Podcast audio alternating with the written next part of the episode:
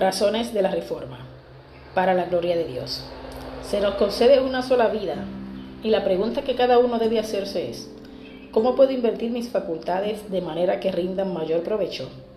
¿Cómo puedo hacer más para la gloria de Dios y el beneficio de mis semejantes? Pues la vida es valiosa solo en la medida en que se la usa para el logro de estos propósitos. Nuestro primer deber hacia Dios y nuestros semejantes es el desarrollo individual. Cada facultad con que el Creador nos ha dotado Debemos cultivarla hasta el más alto grado de perfección para realizar la mayor suma de bien de la cual seamos capaces. Por lo tanto, está bien invertido el tiempo que se usa en la adquisición y la preservación de la salud física y mental. No podemos permitirnos empequeñecer o inhabilitar ninguna función del cuerpo o de la mente.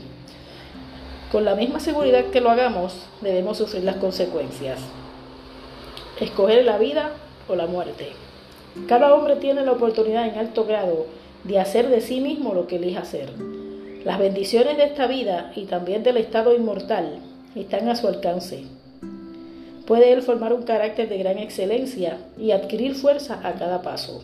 Puede avanzar diariamente en el conocimiento y la sabiduría, consciente de que el progreso le proporcionará nuevas delicias y añadir una virtud a otra y una gracia a otra. Las facultades mejorarán con el uso.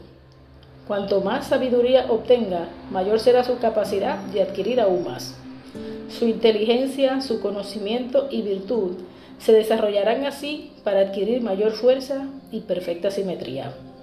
Por otra parte, puede permitir que sus facultades se derrumben por falta de uso o que sean pervertidas por los malos hábitos y por falta de dominio propio y de vigor moral y religioso. Entonces marcha hacia abajo y es desobediente a la ley de Dios y a las leyes de la salud. El apetito lo domina, la inclinación, la inclinación lo desvía. Le resulta más fácil permitir que los poderes del mal, que están siempre activos, lo arrastren hacia atrás que luchar contra ellos y avanzar. Sigue luego la disipación, la enfermedad y la muerte.